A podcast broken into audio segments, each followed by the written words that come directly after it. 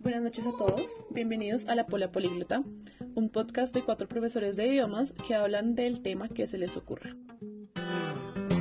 Trucha chilla de despecho por el descache de la chuscacheila. Chupa, biche, chorro y cachaza, mucho desecho y maltrecho.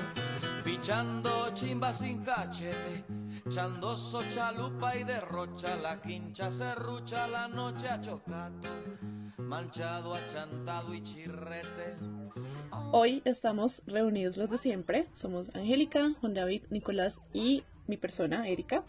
Y vamos a hablar de un tema del cual no es muy usual hablar, pero nos parece muy relevante, ya que somos profes de idiomas, nos, nos fijamos mucho en el lenguaje que usamos y que usan los demás, tanto en situaciones informales como en los medios y cosas más académicas. Y son los términos ¿Cómo podríamos decirlo? Términos polémicos, términos mal usados. Bueno, tenemos distintas categorías, ya van a ver a qué nos referimos, pero queremos cuestionarnos sobre distintas palabras que se usan mucho todo el tiempo. Muchas veces no, digamos que no están usadas correctamente. Muchas veces no somos conscientes de lo que significan exactamente, si estamos usando el significado preciso de la palabra o no.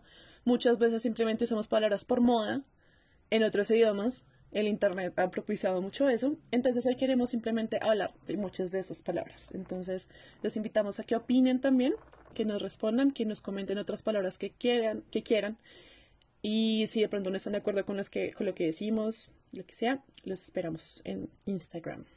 Y bueno, empezamos entonces. La primera categoría que les quiero proponer es hablar de redundancias.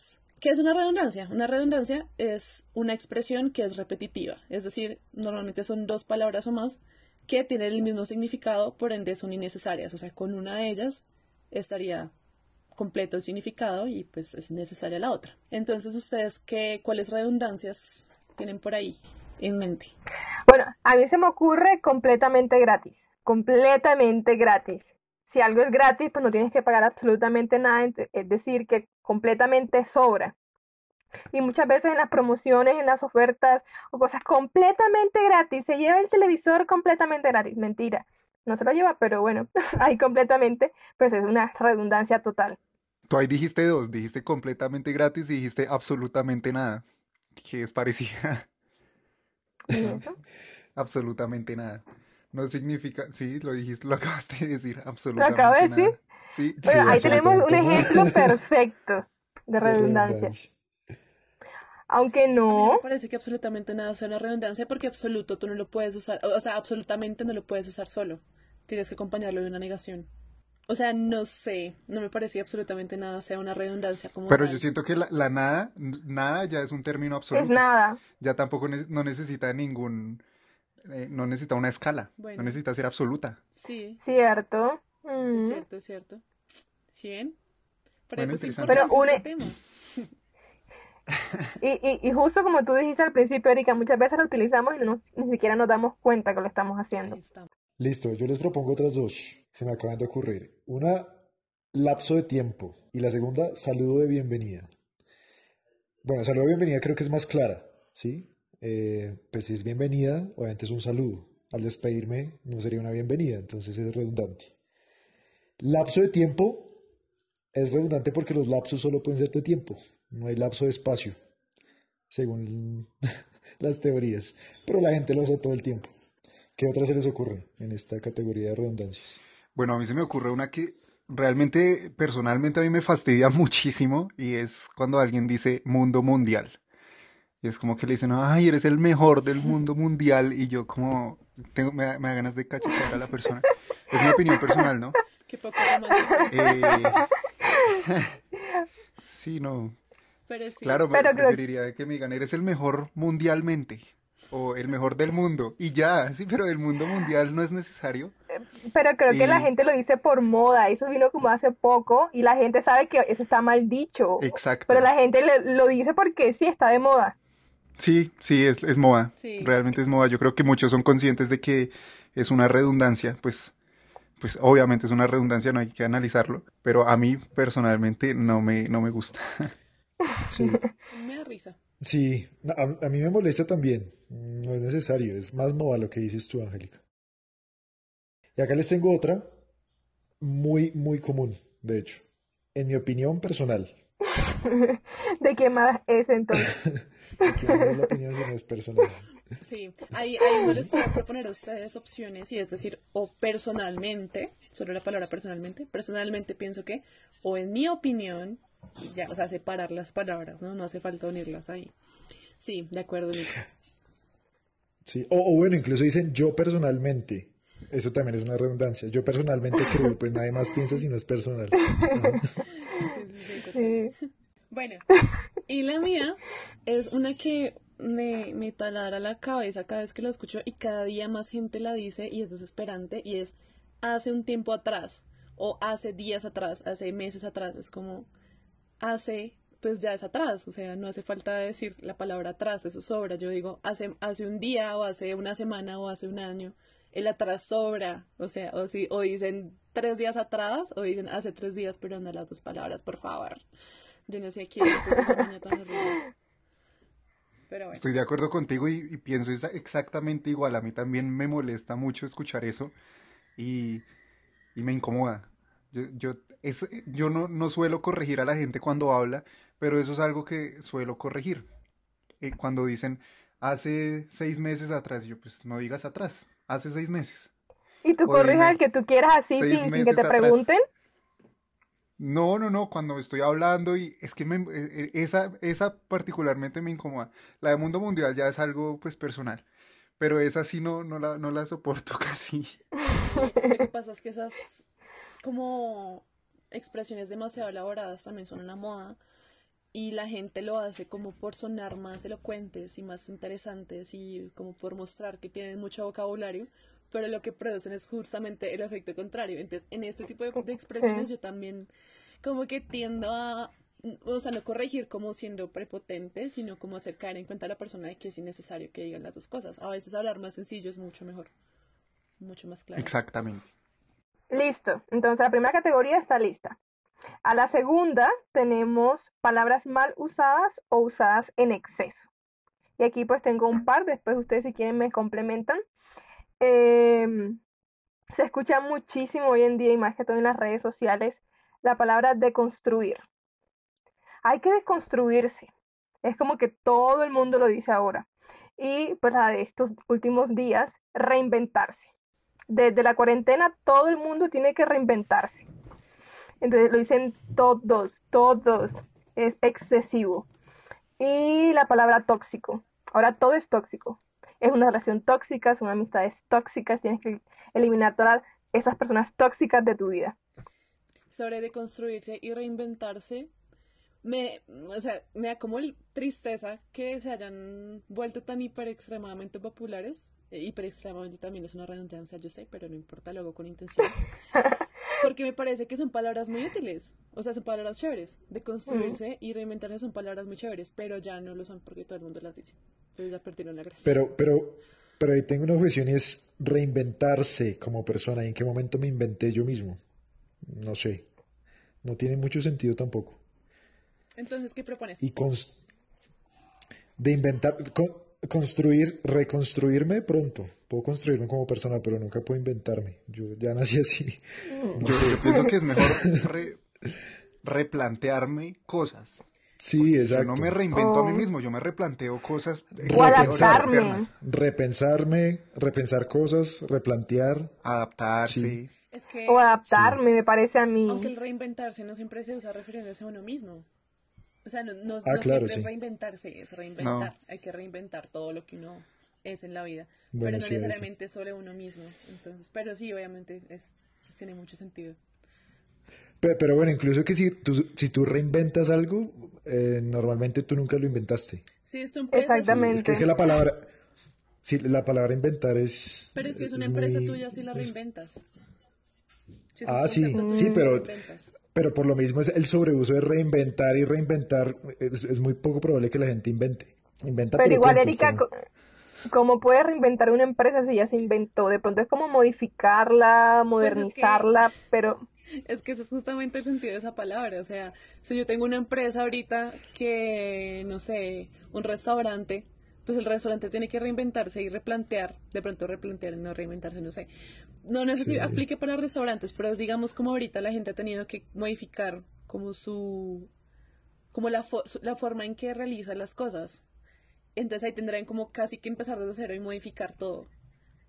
O sea, según yo, esa palabra no es tan sin sentido, pero pues no sé. ¿Sabes, ¿Sabes yo qué pienso? Yo pienso que, yo pienso que lo polémico de este grupito de palabras es que están muy relacionadas con el discurso motivador, de superación, de... tienen algo romántico y eso hace que también mucha gente las rechace porque tienen una intención, casi siempre la intención es convencer a la gente de que todo es posible, de que todo puede mejorar, de que todo está bien. De que pueden cambiar. Entonces, es palabras así, ¿no? Como reinventarse, como deconstruirse, como salir de la zona de confort, como resiliencia, ¿no? pero, pero, pero a mí incluso dentro de su mismo término, el sentido y el significado que tiene la palabra, no, no se lo encuentro, ¿sí? Reinventar es como refundar, ¿sí? Uno funda y ya, y la empresa, algo se funda, refundarse no, no, tiene sentido para mí, pero sí son muy usadas, es. De hecho, sí puede ser hasta redundante, es lo que yo le entiendo a Nico, y es, algo se inventa una vez y si se reinventa, pues ya es inventar otra cosa, es inventar algo nuevo, ya no. No sé, si, no, coaches que hay por ahí en día. sí. Y bueno, ¿se les ocurre alguna otra palabra? ¿Hay otra por ahí? No, pues otra, otra muy relacionada, esta ya se sale un poquito de ese contexto, pero creo que también tiene que ver es lo tóxico. ¿no? De un ah, tiempo para acá todo es tóxico. Entonces, hace algunos años uno no escuchaba tóxico, uno decía, no, es que mi pareja es celosa, no me aguanto a esta persona, mi familia me molesta, eh, no, no puedo convivir bien, no sé. Pero ahora todo es tóxico, ¿no? ay, la pareja tóxica y la familia tóxica y los amigos tóxicos y la mejor amiga tóxica y todo es tóxico. Suena súper chistoso ahora que lo dice así. Pero... ¿No será, que y resume... ¿No será que hasta ahora nos damos cuenta de que nuestras relaciones de verdad son tóxicas? Exacto, y resume, y resume, y resume muchas prácticas que no son saludables en las sí, relaciones. muchos comportamientos en las relaciones. exactamente como prácticas como los celos, la posesividad, eh, la invasividad y todo eso es lo tóxico. Creo que es útil y es práctica en ese sentido que yo puedo resumir un montón de cosas con esa palabra y pues en ese sentido a mí no me molesta. Yo de hecho la uso a veces. A mí tampoco me molesta y me parece chévere que se haya expandido de las relaciones de pareja a todo tipo de relaciones que uno tiene. Y creo que de hecho ha ayudado a que la gente se dé cuenta de que uno puede tener amistades tóxicas, que puede tener relaciones laborales tóxicas, relaciones familiares tóxicas, sí, sí, sí, sí, sí. Tías tóxicas, las tías tóxicas que son muy comunes. no, y creo que también todas esas palabras nos han dado un poco más de conciencia. Sí, muchas veces se dan por sentado muchas cosas en las relaciones, pero ahora es como, no, es que tengo una relación tóxica, tengo que salir de ahí. Y antes uno, por no tener el término, de pronto uno no identificaba un problema o no, no lo ponía así.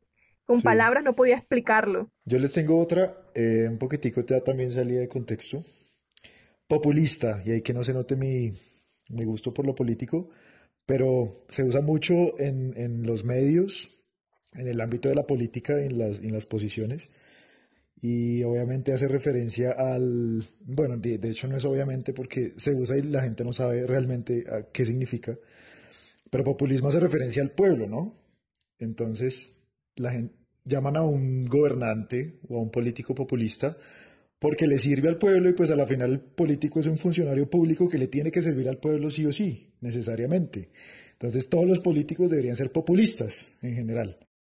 Entonces es un término muy muy, muy usado y que, y que se le acuñe más al, a los sectores de izquierda, pero que al final todo político y funcionario debería serlo. Y que últimamente ha, ganado como una connotación negativa. Entonces, ah, es populista, es malo. Ah, no, eso es populista. ¿Usted por qué está diciendo eso? Eso es populista. ¿Y por qué, por qué tiene necesariamente que ser malo algo populista? ¿En qué momento se tergiversó el término y la gente ahora siempre asume que lo populista no es bueno y que el populista es el de izquierda que quiere regalarle todo a la gente o el que solo dice mentiras para tener contento a todo el mundo. No sé. Claro. Bueno, cambiando de tema, hay otra palabra que también me da mucha risa, o bueno, no, no realmente me estresa, y es demasiado. Y el problema con esta palabra es que el 90% de las veces que la gente la usa, y, y en otros idiomas incluso, está mal usada, porque algo que es demasiado significa que ya es tanto en exceso que es algo negativo. Entonces la gente dice, estoy demasiado feliz, estoy demasiado no sé qué, y es como demasiado feliz, pues estás demasiado feliz que te vas a morir de la, de la felicidad, o sea, ya es negativo. Entonces, Vas a explotar. hoy en día está súper de moda decir demasiado por todo, y pues no, la verdad es que no. O sea, les, les propongo otros sinónimos como extremadamente o realmente o bastante. O sea, si tú estás demasiado buena, estás que te pudres de lo bueno y también mal. Pero, pero de hecho, de hecho bastante, creo que bastante tiene un significado parecido a, a demasiado y es que ya basta, ya es suficiente, ya, ya, sí, basta, bastante, ¿no? cierto. Entonces, sí, y esa creo que incluso la usan, volviendo al tema de las redundancias, se, se usa muchísimo en redundancias, como eso es demasiado excelente, ¿no? Como que algo es excelente, si algo es excelente, pues ya no necesita categorizaciones ni necesita escalas, ya es lo máximo. Entonces ya no es Si no demasiado hay más de ahí. Y otra que también eh, se utiliza mal es literal. Uy, no, hoy trabajé tanto, estoy que me muero literal. Es como, ¿en serio? ¿Te vas a morir? ¿Te va a dar un infarto y vas a caer muerta? Entonces sí, se utiliza completamente mal esa palabra. Literal, todo es literal. No, y, y estábamos hablando y literal, casi me pega, literal. Esa, esa era la Entonces, sí. introducción que yo quería dar y es que entramos como a otra subcategoría ahí y son las palabras o las frases que se usan de forma incorrecta porque la palabra significa otra cosa. Entonces, por ejemplo, literal, obviamente uno empieza a hablar de lo literal para algo que es figurativo, para algo que no es Sí, real. Y uno le dice literal. Exactamente. Pero, y mucha gente, y eso es como muy típico en Bogotá, y ni siquiera literalmente, sino literal. Uno dice, bueno, literalmente. Eso es literalmente, eso es muy grave, literalmente se está muriendo, está bien, pero no, se está muriendo literal. Es como literal. Bueno, ahora, ahora que lo mencionas así por el estilo, entonces también está, por ejemplo, una que yo noto mucho en el discurso de mucha gente y es como tal. Entonces están hablando y cualquier cosa es como tal. No, el otro día yo me encontré con un amigo y empezamos a hablar de un tema como tal y luego nos fuimos a comer a, almorzar como tal y como tal y todo es como tal y es lo que tú decías hace un ratico y es la gente cree que usando esas expresiones se oye como más estilizada, se oye más como más sof- sofisticada, pero pues a veces es necesario usarlas como tal. Como tal, no. Y a veces menos es más. Eso es como la manera en la que la gente quiere enriquecer el lenguaje o darle como arandelas, ponerlas y sí, es darse a conocer o dar a conocer que sabe más de un tema, pero no. Realmente lo que dice Eri tiene el, senti- el, el sentido opuesto. Pero yo no sé con qué personas hablan ustedes o de pronto yo no hablo con nadie, porque yo nunca había escuchado ese como tal, como tal. Sí, Yo tampoco, pero... Sí. Pero como que se, como, pero como, como qué sentido le dan en la Es oración. bastante, mira, mira, es bastante común como tal. O sea, Así. no tiene sentido. O sea, es como una muletilla porque no tiene un Es, es sentido en como la una oración. muletilla. Ok. Ok. Sí, es algo que es en sí mismo. Entonces, por ejemplo, sí, exacto. Se, se puede eso estaba pensando, se puede reemplazar como en sí. Eso en sí es un problema. Como tal es un problema. Estás como haciendo un énfasis tonto que no necesitas, pero y también lo puedes usar como muletilla, claro. Claro, un ejemplo, un ejemplo. Entonces, el sistema educativo como tal, o sea, como sistema, es muy bueno, ¿sí? Ok, El sistema educativo en sí mismo, en su propia categoría, eso es como tal. Pero entonces se volvió una muletilla, sí. Y cualquier cosa es así como tal. Ok, Ok, claro. Listo. eh, dentro del lenguaje, no sé, si- bueno, periodístico, pero mediático en general, hay dos expresiones que se usan que uno podría entender el uso y el, el uso de la palabra o el término para evitarse problemas, pero creo que el sobreuso es, es demasiadamente grande, valga la redundancia. Demasiadamente Y es-. Demasiadamente. Entonces, aparentemente y presunto, o aparente como adjetivo. Entonces, él, aparentemente asesinó a 15 personas, aparentemente violaron a una niña en Vera, cuando es evidente que lo hicieron, y entonces en cierta manera raya en el, en el sentido crítico de las personas y también el periodismo mismo, y que es obvio, o sea, casi que juega con el televidente. Es obvio que no es presunto, entonces sí entiendo el periodismo que tienen que usarlo para curarse en salud, no pueden lanzar juicios, pero hay cosas que son evidentes y que el, el sobreuso del presunto aparente, pues creo que sobra. No sé, tendrían que inventarse otros términos o al menos usarlo menos, porque ya es, es estúpido, es la verdad, es la, lo, que uno, lo que uno percibe como oyente y televidente. Sí, desafortunadamente al periodismo le falta mucho, mucha crítica y pensar muy bien los términos adecuados que usan, porque en el periodismo sí que se ve esto, que usan palabras todos los días, uno escucha a los periodistas diciendo lo mismo, y es lo mismo, un montón de palabras en sentido que no tienen nada que ver, y, y sí, realmente en esos casos es muy grave porque le quitan el peso real que tienen esos hechos. Cínico, estoy de acuerdo contigo. Y de nuevo quería cambiar del tema, bueno, no de tema, o sea, ya saliéndonos un poquito del periodismo, pero siguiendo con estas palabras que la gente usa digamos que de forma incorrecta. Tengo dos que desde hace mucho tiempo he pensado también y es cuando la gente dice que está deprimida y en especial cuando, cuando la gente dice que es bipolar. Creo que la de bipolar es la que más me fastidia realmente, o sea, porque si la gente supiera realmente lo que es bipolaridad, empezando porque ser bipolar no es como me reí y eh, en un segundo me enojé y luego en un segundo lloré, sino como la bipolaridad es una enfermedad grave que hace que la gente tenga picos de energía exagerada y luego tienen picos de, o bueno, picos no, o sí, se puede decir picos negativos, como bajas de energía muy grandes en las que no tienen energía de hacer absolutamente nada. No es como que me reí y luego lloré. Entonces la gente es como, en especial los adolescentes, ¿no? Como, ay, soy tan bipolar, ahorita estaba triste, luego me llamó mi novio y ahora estoy feliz, soy tan bipolar, porque soy tan bipolar? Entonces ustedes ponen como hashtag bipolar en todo lado. Y pues no, o sea, y deprimido también, como que la gente confunde la tristeza con la depresión y tal vez son palabras que podrían replantearse porque es un poco de hecho ofensivo como darles un tono tan burlón, considero yo. Pero ahorita que estaban diciendo lo de, bueno, que estábamos hablando de los periodistas, hay otra cosa que usan mucho los periodistas y es los eufemismos. Aquí también hay pues como un, debate interesante, entonces, ¿cuáles eufemismos podríamos comentar? Uy, ahí, ahí hay hay varios, pero hay uno que mm, me parece que es muy debatible. No sé si solamente el periodismo, pero en general creo que la, opinión pública lo tiende a usar. Por ejemplo, persona de color, para referirse abiertamente a un negro o a una negra. ¿Sí? Entonces usan, bueno, aparte eso está afrodescendiente, afroamericano, afro. Esos términos son más pasables, pero aún así no encierra completamente. O sea, creo que hay que informarse exactamente lo que significa para antes usarlos. Pero persona de color definitivamente está fuera de contexto. O sea, creo que, creo que es racista. El momento que dicen persona de color, lo que están diciendo es lo peor. O sea, usted es de color, yo no. Usted está en otros tonos, otras tonalidades. Entonces, digamos que eh, surge el efecto completamente contrario.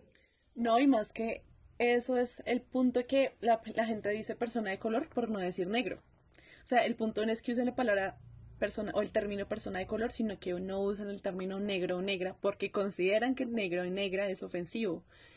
Y eso es realmente el problema. O sea, yo siempre he estado en contra del uso de esas palabras. O sea, la gente, la gente como que le yo no sé, le evita por completo usar la palabra negro, porque creen que decir negro es ofensivo, pero realmente es ofensivo. Creer que la palabra negro es ofensivo.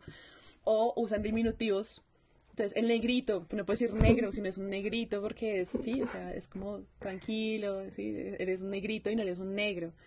Y pues sí, realmente lo que dices, Nico, causa más bien el efecto contrario. Sí, exacto. Y bueno, y para quienes de, pronto no estén familiarizados, para quienes no estén familiarizados con el término eufemismo, es eso, un eufemismo es una palabra que pretende como tal cambiar el significado o darle un sentido menos peyorativo, un poco más amable, amigable, sonar, más, sonar mejor, pero que a la final termina haciendo lo opuesto y es recalcando unas prácticas y digamos que una serie de, términos y palabras que pueden ser insultos en, muchos en muchos casos. Podríamos decir que un eufemismo es disfrazar una palabra, para hacerlo Sí. de forma simple. Sí, para que suene más lindo.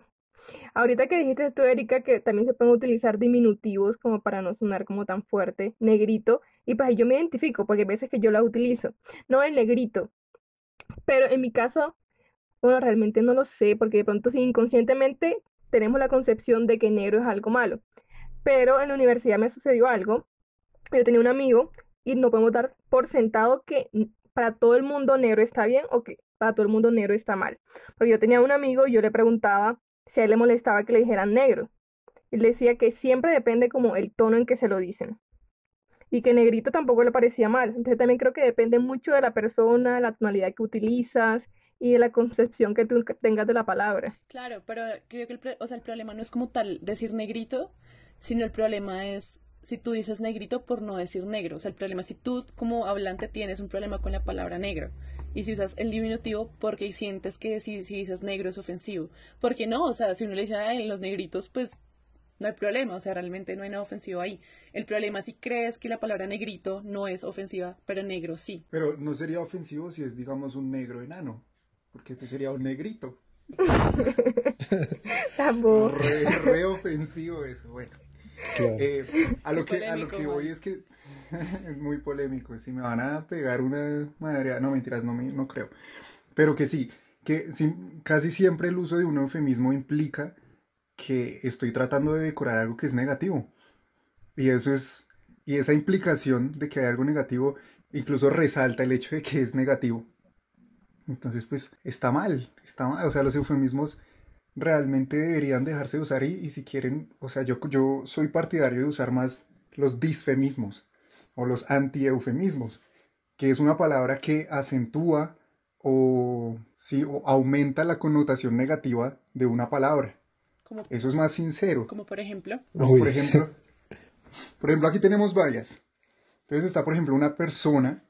El eufemismo sería persona en condición de indigencia o habitante de calle. Pero hay gente que dice el indigente, el, vagabundo o el chirrete o el desechable. Esos son disfemismos. No estoy diciendo que estén bien y los estoy defendiendo, pero sí pienso que el disfemismo es más sincero y habla más con la verdad que el eufemismo y no intenta decorar nada, aunque extrema o aumenta la connotación negativa de las cosas. Bueno, pero primero desechable no es un, o sea, desechable es el peor término que pueden usar y no es nada real porque una persona nunca es desechable. Entonces es una palabra supremamente Sí. mal usada, la verdad, pienso. Y también debo decir que la palabra indigente es la palabra correcta, es el término adecuado para referirse a los indigentes, porque indigente significa sin casa, viene del latín. Y es el término adecuado. O sea, la gente, eh, sí, es, es, es como el negro. O sea, decir indigente también, la, la gente piensa que es ofensivo. Pero bueno, tal vez también es porque no se ha como difundido el, el término, o sea, o la definición real, ¿no? La gente pues no sabe qué es la palabra correcta. Pero realmente Exacto. indigente es la palabra adecuada, desechable es lo peor que le pueden decir a alguien, pienso yo. Sí, Sí, pero indigente no me parece mal. Indigente, exacto, es una palabra común y es la palabra correcta.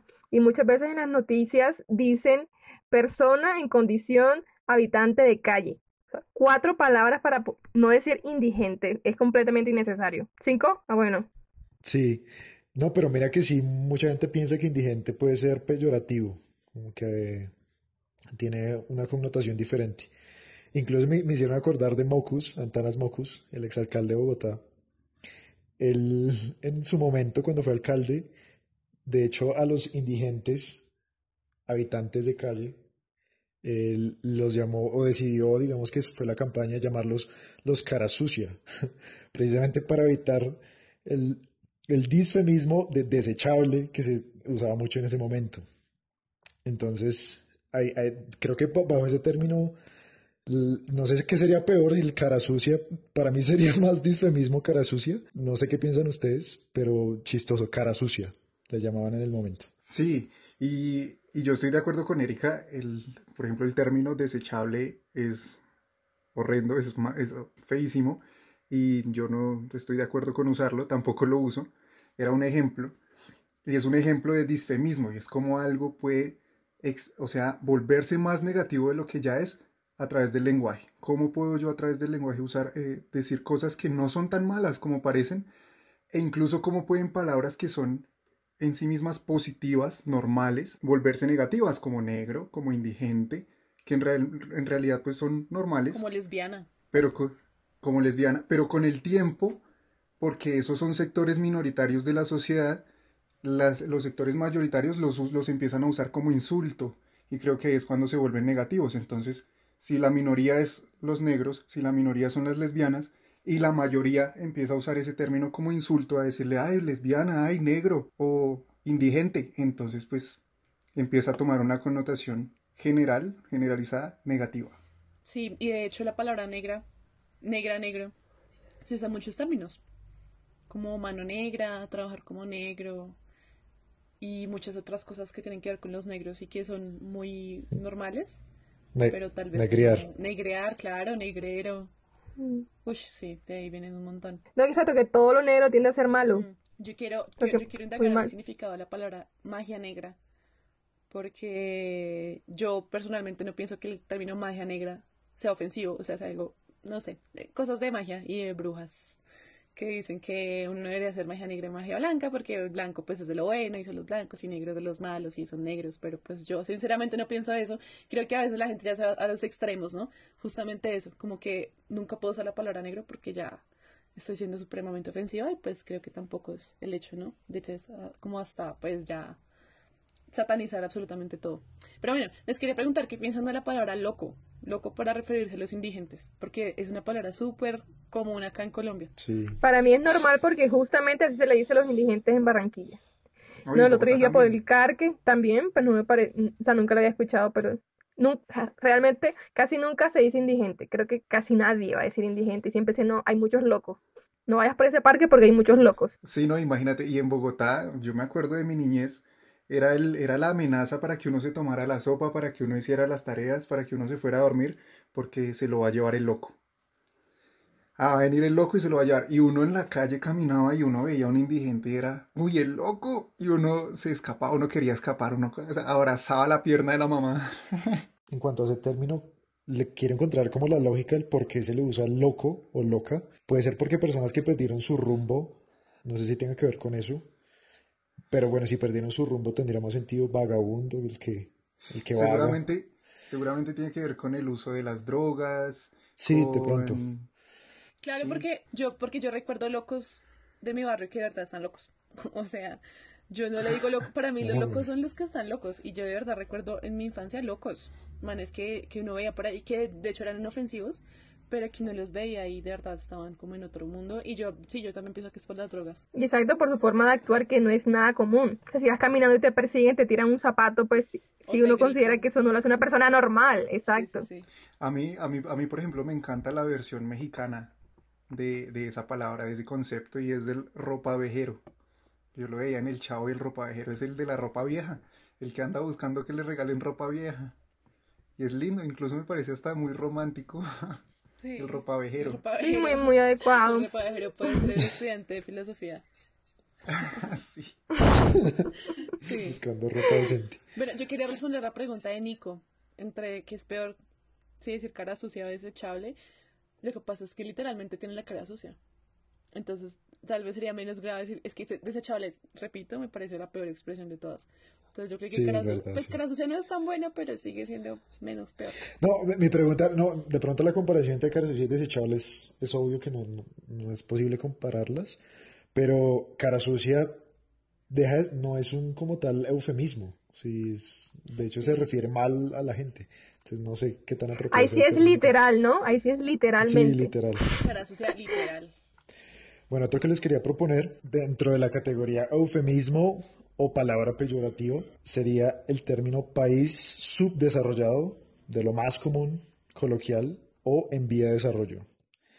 Es un término que se ha acuñado desde, yo diría, por, allá desde los 50, incluso fue inicialmente que se acuñó, y lo, acuñó, lo acuñaron básicamente porque se habla de un mundo tercero que surge a partir de la Segunda Guerra Mundial, esos países colonizados que quieren independizarse.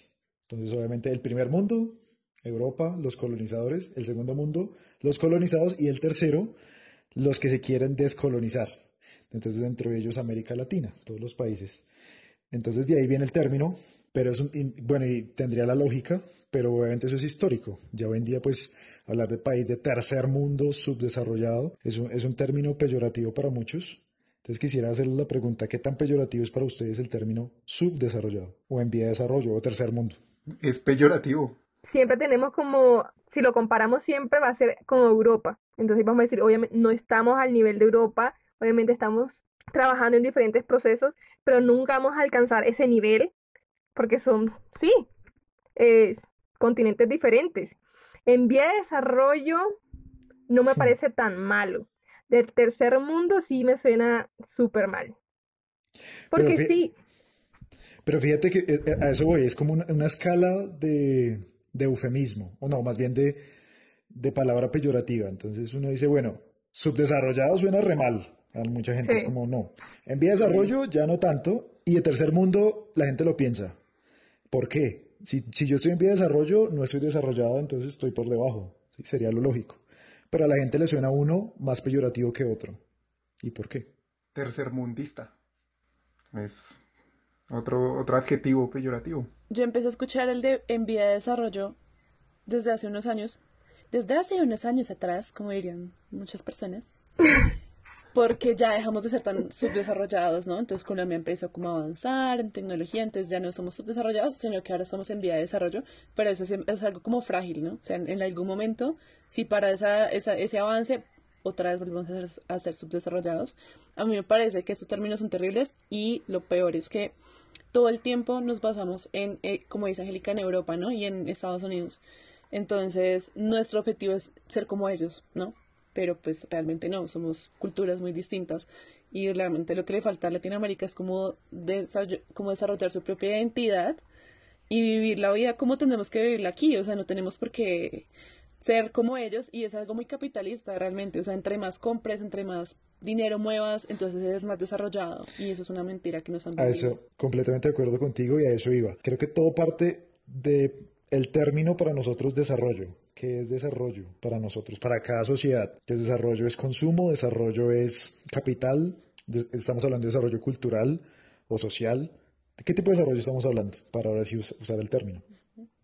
Y el de tercermundista o, o país de tercer mundo, creo que ya es un, concepto más histórico y político que ahí sí ya no, no, sé qué tan bien, no sé qué tan apropiado sea para la época en la que vivimos. Sí, estoy de acuerdo. Y yo solo quería agregar una cosa y es que es, creo que estos términos son despectivos, peyorativos en el sentido en que seguramente fueron acuñados y fueron creados por los sectores poderosos, o sea, por los de arriba. Si nosotros estamos sub, por debajo, nosotros no inventamos el término. Entonces, eso ya eh, necesariamente implica que estas personas o este sector de la sociedad se quiere diferenciar de los que están por debajo o de los que son diferentes. Y ahí es donde nace lo despectivo, enmarcar o en resaltar las diferencias del otro. Y tal vez por eso es que ahora eh, se comprende cuando la gente se queja de la palabra negro o de la palabra indigente y es en que resalta las diferencias que hay respecto entre personas o entre sociedades o entre culturas o entre etnias. Entonces, creo que eso es lo, lo primero, es elemental, pero también que entonces empiezan a usarlo las personas aquí lo que nosotros normalmente llamamos como los arribistas. Entonces cuando lo empiezan a usar dentro de la misma sociedad tercermundista, entre comillas, entonces son personas que no quieren pertenecer a esta sociedad. Ay, usted es un tercermundista, usted es un, usted es un subdesarrollado, este país subdesarrollado. Y son personas que igual pertenecen a todas estas dinámicas culturales, a esta identidad, pero que no quieren pertenecer porque siempre tienen como referencia los que están arriba. Tú mencionaste una palabra, Juan, diferencias. Y esa es otra palabra que me parece también especial, porque generalmente diferencia o ser diferente también implica algo malo. Entonces, sinceramente nosotros somos países diferentes, punto. Cada quien tiene sus cualidades, sus dificultades, sus diferentes procesos. Al decir que somos diferentes a Estados Unidos, que somos diferentes a Europa, y eso implica que está mal, que estamos mal. Y sencillamente somos diferentes. Y ahorita que dices eso es diferente, se me ocurre otra palabra que tal vez estaba en la categoría de palabras mal usadas y es la palabra discapacitado. Porque discapacitado, pues uno lo, lo entiende también como personas diferentes, Pero la palabra discapacitado también es, es muy ofensiva realmente porque significa que no son capaces, no tienen capacidades. Y pues son personas, ¿cómo es- ¿cuál es la palabra adecuada? Personas en condición de, En condición de discapacidad, de dicen muchos. Al- sí, Sí. pero es la misma vaina, ¿no? Sí, sí, sigue siendo lo mismo. Sí, Pero no, pero existe es otra peor. palabra. Me parece peor Sí. minusválido, Sí. por ejemplo. Es como con menos Ah, bueno, sí. Vale menos, ¿o qué? Sí, sí, sí. Eh, ese ese Pues- uso de esos términos y el uso del término normal como algo bueno son cosas que lo hacen pensar uno mucho porque lo normal no tiene que ser lo bueno, ¿no? O sea, pues Exacto. todos podemos hacer lo mismo, pero no por eso somos mejores que los que tienen alguna... Creo que, no, yo creo que el, el- y lo, el normal, o sea, el, que el, el término positivo, no, ne- no ni negativo ni extremadamente decorado, es discapacitado. Y son personas que, a, a la- a las que les faltan, o sí, que no tienen ciertas capacidades, facultades o habilidades físicas o mentales para desarrollar, pues, lo que cotidianamente se suele hacer. Creo yo, no sé, no quiero sonar polémico, Oh, sí. Igual lo es, pero no. Utilizar esa palabra es, o sea, hablé con una persona minusválida y una persona discapacitada, me suena mal. Realmente no sé qué, qué, qué palabra utilizaría si me tocara. Eh, De las dos, Y- yo prefiero discapacitado, sí. Pero igual es Mm, raro utilizarla porque lo que dijimos, exacto, no tiene la habilidad, la capacidad para hacer ciertas cosas, pero tiene la capacidad para hacer otras que son como mejores. O sea, uno piensa en una persona que no tenga manos, que no tenga piernas y que hacen tantas cosas. Exacto, no lo puede hacer como yo, pero tiene la capacidad para sí sobresalir, tocar guitarra, manejar un auto con solamente con los pies. Y es como es, sí, no hace lo mismo que yo, pero puede hacer cosas que yo no puedo. Estoy pensando en cuál es la palabra, cuál sería la palabra adecuada. Creo que incapacitado es No, más adecuado porque No. incapacitado significa que no, o sea, in no significa que no la tienes, que te la quitan. Es momentánea. Pero no sé hasta qué punto incapacitado sea algo. Sí, no. Pues porque si tú, tú inca- no puedes caminar, estás incapacitado. Pero, Pero eso el no te, incapacitado es. pero eso no te hace, Es lo- no sé, valer menos. Pero es momentáneo. lo que tú dices, es transitorio y ese es el que usan, por ejemplo, los médicos. Se usa cuando uno va al médico y uno está enfermo o uno tuvo un accidente y uno no puede trabajar o no puede desempeñar una actividad por cierto tiempo. Entonces, estoy incapacitado por un mes y uno muestra la incapacidad en el trabajo para que le paguen igual esos días. Eso es incapacitado, es una es falta de la capacidad transitoriamente, temporalmente, pero discapacidad es permanente, es sin la capacidad. Ok. Entonces, pues pienso que está bien, o sea, es el término correcto y de todas formas es muy polémico ¿Cuál discapacitado? porque mucha yo sí, porque de todas formas muchas personas empezaron a usar un eufemismo y es especial. Ah, entonces el niño especial, esa persona es especial, es que él es especial. Ay, no, me parece especial. peor incluso Y decir esa- así. Ese es el problema del eufemismo. Y el, euf- el eufemismo trata de solucionar el problema, pero lo acentúa. Sí. Sí. Yo creo que, yo creo que no es que sea el término adecuado, sino el único que existe. Tampoco creo que se han inventado algún otro. No, yo sí sé que hay Por un el momen- término mejor, pero no, sé- no, ahorita no se me ocurre. Yo no me... Es que, bueno, con- pero no, convaleciente es otra cosa. Convaleciente No, es- tampoco.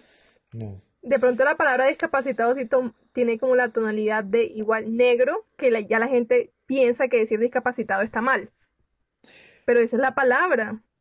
Es que ese, es- ese es el lío, ese es el lío que cuando, como son minorías, es gente que no representa el promedio de la sociedad, de, las- de la población. Entonces, el- la mayor parte de la, so- de la sociedad, de la población, lo usa como insulto. Ah, usted es un discapacitado, usted es un negro, usted es un... Y ahí es cuando toma una connotación negativa, pero no debería serlo. Pero bueno, si Erika tiene como la duda, tenemos que darnos como la tarea de buscar de pronto cuál es esa palabra Sí. que tienes por ahí que Sí, de pronto si no alguien por recuerdas. ahí nos quiere comentar y sacarnos de la duda o decir qué opina, pues bienvenidos sean. Yo les quería mencionar otro eufemismo que decora, este, este eufemismo sí me gusta porque no acentúa nada de negativo, porque de hecho es algo muy positivo, es algo muy bueno. El problema es que pues en nuestra, en nuestra identidad cultural y nuestra sociedad hemos traído, hemos venido con tradiciones cristianas, tradici- tradicionales, cosas tradicionales católicas eh, y muy pegadas a la moralidad cristiana y es que el acto sexual, el sexo es algo malo. Entonces siempre hay un montón de eufemismos para hablar sobre eso, pero este me gusta mucho y es muy común hoy en día, lo usa mucha gente en las redes sociales, también pues la gente joven en las universidades, los colegios, y es hacer el delicioso. ¿Qué opinan? Esa palabra, ese término me. A mí me parece divertido, sí, también. Y uno lo usa con amigos, uno probablemente no lo, no lo va a usar con la novia, pues con la pareja directamente. No sé, También. sonaría raro. Puede, puede ser en términos. O sea, no, no se puede utilizar en imperativo. Hagamos Hagamos el el delicioso. delicioso. Vamos al delicioso, ¿qué va- vamos a hacer el delicioso. Es muy chistoso. O sea, yo, si a mí me lo dice un man, sería un man con el que, tengo- eh, con el que tenga mucha confianza para poderme Sí, cagar de la risa, porque de resto sería como no, o sea, no. ¿Qué O pasa? o de- o de entrada, de entrada ganaría todos los puntos porque te hizo reír. Bueno, Se hizo reír, claro. Además que es literal, ese sí es, es un concepto literal Sí. porque sí es delicioso. Bueno, y hablando, hablando digamos que de, de la cuestión sexual, es que creo que acá en Colombia, bueno, en, en nuestra sociedad, no sé, en Latinoamérica también, pero en Colombia, los eufemismos con, tan solo con los genitales son tantos que uno la verdad pierde la cuenta. Eh, para la gente Demasiados. es difícil eh, decir pene o vagina, les cuesta trabajo, al- sobre todo a las, a, la- a las, ¿cómo se llama esto? A las, me perdí la, la idea. Las, no sociedades, las generaciones anteriores, ¿no? Entonces ellos no dicen pene, vagina. A un niño nunca le van a decir, oiga, no, no se toque el pene, niño, sino, sí, no te toques el pajarito, el pirulito, el, el pipí. Pi- Pirulín. El pirulito. Y para la vagina no sé qué más hay, la, la cosita, No. la galletica, la chauchita, la no sé. Y, y- no solo eufemismos, también disfemismos. O sea, la, pre- la gente prefiere usar disfemismos, o sea, cosas que acentúan lo negativo o lo vuelven peor, se oye más feo, se oye, lo negativizan. Bueno, ¿cuáles son No. las más feas que han escuchado? La chocha, odio esa palabra. Chocha. es horrible. Panocha. Ah, Panocha para la, también. para La panocha. La para panocha me parece muchas, horrible. ¿no? Hay gente que dice la succionadora. Uy, Eh, no. No, pero la, La, la mueca, la- lo peor que he escuchado es la mueca. Nicolás, ¿qué es eso? Cuéntanos, ¿qué tipo de gente te gusta? No, pues de todo, uno, uno, uno anda en sociedades, eh, mis tiempos barra de millonarios por ahí. El morrocollón. ¿El qué? Esa viene- es- el, el morrocollón. ¿Pero es el miembro masculino o femenino? No, es femenino. Porque es como una. ¿Saben qué? Primero, es una ¿saben qué es una morrocoya? No. Exacto, No. como una Ah, tortuga. De el morrocollón, o sea, incluso es más grande. Por, la, por, por el caparazón que tiene la tortuga. No, y del miembro, y del miembro masculino, la típica costeña, la mondada, que debe Sí. tener... cre- A mí me han contado teorías sobre la- el origen de esa palabra y es que... A ver, eh, cuéntanos. Gente francesa, población francesa que llegó a la costa y entonces obviamente cuando las mujeres francesas se encontraban con un, e- en el acto sexual con un costeño, eran, oh, mon Dieu", Haciendo el delicioso. Oh, Dios mío. en francés. Erika, ¿cómo es Dios Sí. mío en francés? ¿O. Angélica? Sí, mon Dieu. Que cuando una francesa se encontraba haciendo el delicioso con un negro, decía, ¡Eh, mon Dieu! Mm, Sí, también lo había escuchado. Pues tiene sentido. Ya, pues. sí. Tiene sentido. Y, y está también el cíclope, ¿no? El de un solo ojo. El que llora por un solo ojo. De verdad. Cosas que uno escucha. O la arepa, Y bueno, colombiana. la arepa. Sí, la arepa y el chorizo, claro. La combinación. Y ya, pa- y ya para el pene, pues está la verga, la polla. Pero es, es peculiar cómo es en algunos El países es más... lo- por ejemplo, me, me po- me pone a pensar, en España le cambian el género gramatical. Entonces es el chocho y la polla. La polla es el pene, el chocho es la vagina. Entonces es Pero en la costa también el chocho es la vagina. Ah, bueno. Chocho. Pero no, ¿y también dices la polla? El- el- en No, la en- polla en- no. En España es el coño. Ah, el sí, el coño. coño. El coño. El coño. O la, o la concha también. O la concha de la lora. La concha en Argentina. No, pues para eso hay un montón. Y para sí. tener sexo y para hacer el delicioso, ¿qué otras palabras hay? Pichar, que también ¿cómo es es? inmunda, culiar, que tampoco me Pichar es gusta. Uy. horrible. Culiar. La, de- la, de, la típica, la, la, la de la mueca, ¿no? ¿Cuál? ¿Cómo era? La de... Darle tetero a la mueca. ¡Qué, qué porquería! Ok. Perdido, Nicolás. Eh, Así pues, así. Eh, Están dándole al perrito, también se le dice, Sí. están dándole al perrito. Al peluche, Oh. dándole al peluche, sí, claro. también chistoso. Mm. Y pues Y a mí me da rabia cuando dicen también No, y da- está- darle como, como, ¿cómo es? Como rata, rata como rata. al- Darle como... a- Ah, bueno, eso, Ay, a mí sí eso me- montón. Eso sí hay un Sí. montón, ¿no? Pero está el, el que yo menos, el que menos me gusta, y es el, el eufemismo más decorativo, ¿no? Hacer el amor. Nadie dice eso ya, ¿quién dice eso? ahí yo difiero un poquito, Pues porque me parece Sí, que no yo también. tiene sexo hace el amor. Hace el amor, no hace el amor exactamente. veces. ese- O sea, yo no lo compararía. Sí. Yo- a mí me parece que ese es no, pero término así adecuado. se usa. Así se No, usa. porque Ay, es yo, no, porque yo, amor. yo no, pero uno no diría como hice el amor con alguien que acabo de conocer, sino uno No, hace el amor. La, no. la amiga de una amiga, la amiga de una mi amiga. amigo por allá de Eh, otro país. Entonces ahí, está, ahí es donde está el mal uso del término. Y es que mucha gente es que, Sí. uy, no es que los encontré haciendo el amor. Y pues, sí, sí, de acuerdo. bueno, sigamos porque ya nos vamos a quedar ahí. Listo. Ese de Sí, ser vamos, vamos a ir a delicioso, de ser delicioso es un término de hecho que se ha popularizado mucho por el internet, ¿no? Y el internet sí que nos ha dado un montón de palabras, tanto en inglés como en español y en otros idiomas, que usamos todo el tiempo, que todo el mundo usa siempre, así no tenga contexto, y que prácticamente nos invaden la comunicación actual. ¿Cuáles podrían como citar, no sé? Pues creo que a raíz también de, de la plataforma Netflix, que ahora es como tan popular que todo el mundo la tiene, también acuñamos mucho el término spoiler. Trato es, por favor, sin spoiler. O si no va a, a decir algo y una persona no ha visto la serie, por favor, no, no hagas spoiler, no me spoilees o algo así. Te ha sido muy, muy, muy- es muy común que lo utilicemos así en nuestro día a día. Si lo dijéramos en español, ¿cómo lo diríamos? ¿no? Y se verbalizó, ¿no? Ahora es spoilear, ¿no? Ay, Exacto. Usted, ya me va a Pero- spoilear. Pero en español, ¿cómo lo diríamos?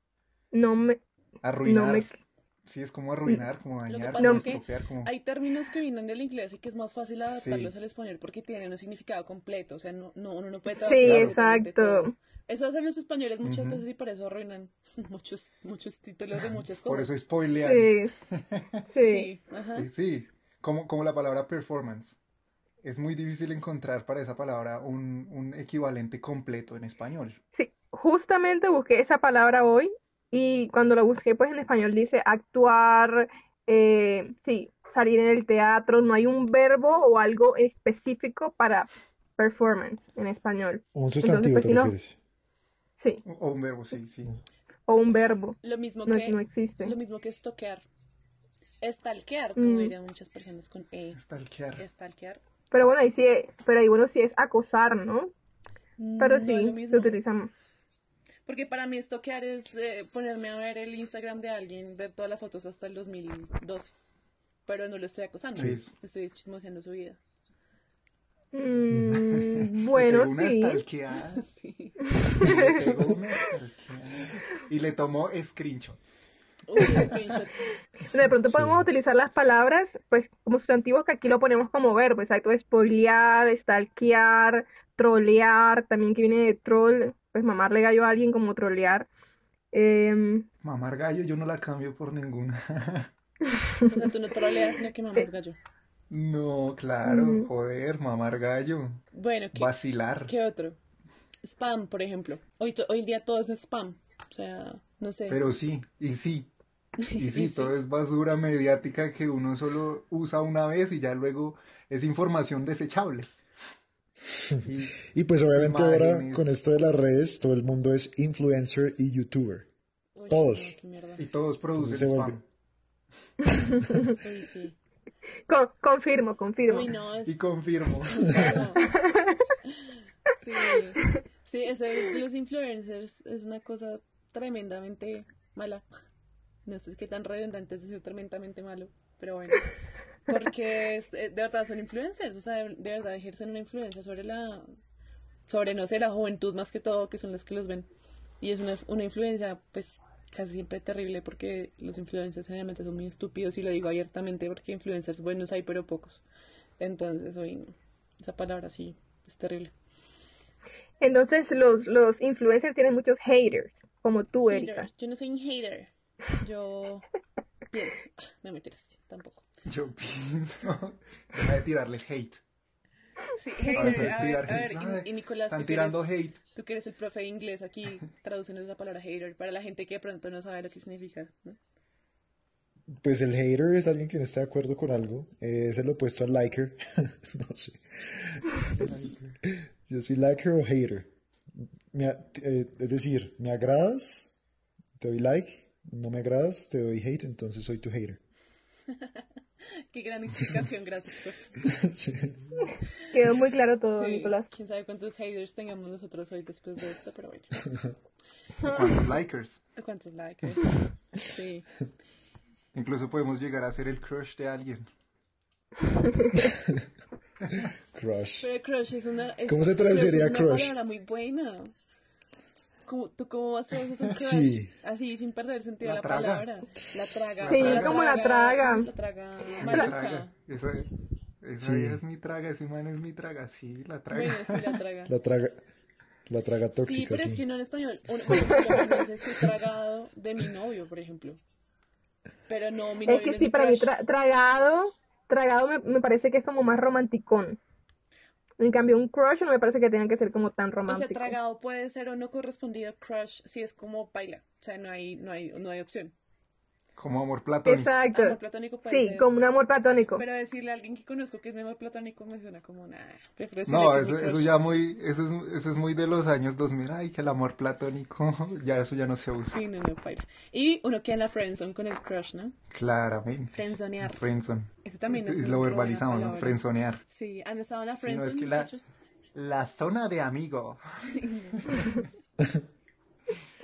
¿Han estado en la friendzone? Yo sí. Claramente. Eh, sí, claro. Creo que todo el mundo en algún momento. Yo creo que Angélica no. Uno está, y uno friendzonea también. No, Sí. sí, también, que, que Erika también tengo los míos. No, Sí. no, porque es, o sea, uno puede friendzonear y no es tan terrible. Bueno, para uno, pero está en la friendzone, eso es horrible. Ah, bueno, que estaba en la friend zone, no. Sí, creo que no me ha pasado. Mm. Pero entonces está estar en la friendzone, pero estar en la fuck friendzone. Uy. Tener un fuck friend. Aunque a mí me gusta la palabra Exacto. amigo en español. Parece que Sí, es término. equivalente. Sí, suena gracioso. Sí. Sí, amigo, fuck friend. Pero fuck friendzone eso está demasiado denso. Denso Fuck es friend. palabra también Uy, denso. Denzel Densidad. Washington, sí. Bueno, ah, recientemente he visto que tiene como más popularidad mimir. Me parece como tan linda, ya no dicen dormir, sino, ay no, es que no, no puedo mimir. y es como, ¿de dónde, ¿de dónde salió eso? O sea, ¿por qué ese diminutivo, esa transformación de la palabra? ¿Ustedes saben de dónde salió eso? No. Hay muchos términos de Yo no internet sé, que surgen pero yo la y uso. ya. Sí, yo no sé, pero yo la uso. Al principio me, me molestaba, pero de un momento a otro ya la estaba usando. Y dice, ¿ya te vas a mimir? Y suena tierna. Es una palabra muy tierna. y Voy a mimir, ya me voy a mimir. El otro día yo la, la, la dije y mi mamá me dijo, ¿qué? ¿Y usted por qué está hablando como Natalia? O sea, como mi hermana. Y yo, no, pues yo también hablo así a también veces. quiere mimir. Bueno, quizá también en relación al crush podríamos utilizar también el match, teniendo en cuenta pues todas las aplicaciones que hay hoy en día como Tinder y si se utiliza match, yo soy, son un match, también es como muy común utilizarla. Uy, no, pero eso Incluso como verbo lo, lo he escuchado. Machear. Yo macheo contigo. Sí, no, eso suena como machetear, no sé. Sí, yo sé, pero lo he escuchado. Porque tú y yo macheamos, ¿sí? Estamos... Y en español es difícil encontrar el término. No. Como cuadramos, como... Cuadramos, sí. Pase- Cuadramos Sí. perfecto los paseamos. dos. del Pasen, paseamos. Sí, Perdón, en español, baila. Nosotros paseamos. Y random. Todas las palabras son muy random. Todo es random. Bueno, random. Random con R. Eso es re random. Re Eso es random. re random. Con el re, sí. el man empezó, el man empezó a decir cosas re random. No sé de dónde saca eso. Pero es que random, es que si no, si no va a decir aleatorio en español, nada, o sea, Muy Sí, aleatorio. no. Empezó a decir No tiene cosas gracia. aleatorias. Empezó a decir cosas extre- extremadamente aleatorias y yo no comprendía su mensaje. No. No, dijo cosas re random y yo no, yo no le copiaba nada. sí. Y entonces eso causa cringe. Juan, ¿por Cringe, ¿nos ¿y puedes eso qué explicar es? esa palabra? Todas esas, como a mí el mundo mundial, cuando me dicen, ay, eres el mejor del mundo mundial, eso me causa cringe. O sea, una sensación de escosor en el cuerpo, como de desagrado, como... Como que, como que te brinca el ojito así. Sí, como cuando uno muerde un limón y la cara se le retuerce, eso es cringe. Ahí, a- Ok. ahí yo prefiero decir que me da cosa, como decía el doctor Chapatín. Me encanta Me esa expresión. Me- Me da cosa, o sea, es perfecta, pero cringe, no, pues no sé. Cringe. R cringe. Eso es muy cringe. cringe. Uy, no, eso es muy... Pero también cringe se utiliza más que todo como en relaciones, ¿no? Lo, lo, lo he escuchado más. Como el tipo es como todo, o hace algo y es como cringe, como se metió a la casa y decoró todo, pero no era nada. Y era como, Mm, re ¿Qué? Como re Todo- raro, como todo, raro, ¿qué sí, como todo stalker, fue como todo cringe. Sí, como en relaciones, pero mm, tampoco nunca Claro. lo he utilizado. Y- y Nunca el- lo y he escuchado. Y algo entonces antónimo, el positivo, uh, melo. Que yo también la detestaba al principio esa palabra, eso es melo, uy, remelo. Y yo realmente no la uso, pero he aprendido a convivir con esa palabra. Y uno está, ¿De dónde viene uno eso? está- uno está ¿De dónde contando buenas melo? noticias. Uno está, Pero- uno está Sí, hablando. eso es como de la canción. Sí, y uno está como, no, imagínese que, no, y me dieron la beca, y la otra persona, "Mm, melo. Y uno como, ¿qué es eso? ¿Por qué? Melo más melo, y uno, ah, ya, como que no entiendo. Sí, eso viene, creo que Pero- viene de la canción que salió por allá en Sí. el 2018. que Del bailaba- Rastastas. No, el Rastastas es la del 2014. ¿Y cuál es esa? Güey, Cántala, cántala, cántala. No, Rastastas es la del Mundial del 2014, se popularizó por el Claro, Mundial, claro. y en el 2018 se popularizó Melo, y salía Jerry Mina, que fue la estrella de la selección Colombia, bailándola. Mm, Y que estamos melos, sisas, sisas, ah, sí, Sí, sí. sisas. Ah, sisas. Sisas, mi pez. Pero entonces siempre es como, al- como es un, algo afirmativo, un- como que bien, me Sí, alegro. está bien, Como es, es pleno. algo positivo. Está chimba. Mm. Uy, repleno, rechimba, áspero, severo. Ok. Bueno, sobre el internet nos faltan dos que son fundamentalísimas. Una es selfie. O sea, la palabra selfie es adecuada, ¿no? Es como una foto que uno se toma a sí mismo. El problema es que ahora para todo el mundo todos son selfies. O sea, yo, yo les tomo a ustedes una foto y es una selfie. Y es muy chistoso porque la gente como que suben una foto como de ellos cargando un, no sé, el perro con las dos manos ocupadas y dicen, ay, me tomé una selfie. Y es como, bueno, pero evidentemente no es una selfie, ¿no? Entonces e- ese término también se ha como prostituido muchísimo. Todos son selfies. ¿Cómo lo podríamos traducir? Como un autorretrato, Autorretrato. fotográfico. Claro. Es que autorretrato suena muy, muy pro. Y meme. ¿Quién no ama los memes? El meme es la nueva forma de chiste. Ya nadie cuenta chistes, o sea, un chiste. Uy, venga, le cuento un chiste. Es que el otro día iba caminando dos borrachos, uno ya no escucha eso. Solo sábados muy felices. pocas veces. Tiene uno que poner sábados felices. Sí, ahora todos son memes y es la nueva forma de chiste. y Es, es la lógica del chiste. Tiene la misma lógica del chiste, pero pues es más visual. Y a mí me gustan mucho los memes. Ha evolucionado la palabra, ahora muchos usan momo. Entonces, uy, qué momazo. Cuando es muy bueno y es fino. Qué momazo tan fino. Pero el, el meme, sí. Y cuando es muy malo, entonces ¿qué? ¿Un mimi? No sé. Y luego te vas a mí mismo. Claro que es muy malo, pero uno lo ignora y se va a mimir. Exactamente. Bueno, ahí, ahí entraremos a una categoría que en cierta manera está ligada a la anterior y es el Internet, la influencia que este tiene. Y son los anglicismos, porque parte de estos anglicismos obviamente se adquieren es por medio de la expansión del Internet. Entre ellos, pues ahí tengo un par, pero quiero que me, que me ayuden, probablemente conocen más. Uno que se popularizó mucho, por ejemplo, y que todo el mundo usa, y que podríamos perfectamente usar en el término en español sin problema es, bueno, dos acá. Break, puedo tomarme un break. No puedo decir una pausa, no. Un descanso, no, un break. En los, en los trabajos, ¿no? Eh, la hora del break, ok. Y otra que me llama la atención, también ya de hecho está un calco ya en el español, ya se transformó y es check, pero ya chequear. Voy a chequear mi correo, voy a chequear el- la maleta, podrían decir, voy a revisar. Eh, me parece peculiar, porque son, son términos que uno dice, bueno, ¿y por qué? O sea, ¿qué necesidad hay de realmente implementarlos en español? Porque uno dice, bueno, hay algunos que sí, ¿no? Entonces ustedes dicen un crush, eso de definirlo en español es difícil. Pero break y chequear, perfectamente podría usar las- las- los términos en español y no tendría problema, pero aún así se, usan en el, se usa el anglicismo. Sí, a mí chequear me suena muy puertorriqueño, no sé qué tanta razón tenga. Pero los puertorriqueños suelen hacer mucho eso. Ellos adaptan muchos anglicismos. Pues ellos hablan casi que spanglish, de verdad. Y el spanglish de verdad existe, ¿no? Y ellos sí que adaptan un montón de palabras en inglés al español porque, pues, bueno, son como casi parte, e- subparte igual- de Estados Unidos. Entonces, ellos usan mucho esas partes, eh, con esas palabras. Cuando uno escucha reggaeton, escucha muchos términos así. Los mexicanos también, muchos mexicanos usan chequear. Mm. Entonces su relación con. Estados Unidos, pero sí. Sí, como ¿no? checar. Checa, checa Voy a chequear. Checa Y, esto. y claro, tiene que ver con toda la, relación que tienen con Estados Unidos y la frontera tan Claro. grande que hay entre los dos países. Sí, exacto. Y que sí hay Pero igual también la palabra, sí es real. el verbo, el verbo chequear ya está adaptado al español, no sé, en cuanto a la forma de escribirlo es con Q, creo que es igual Sí. está. Chequeo, sí, Sí, una sí, está.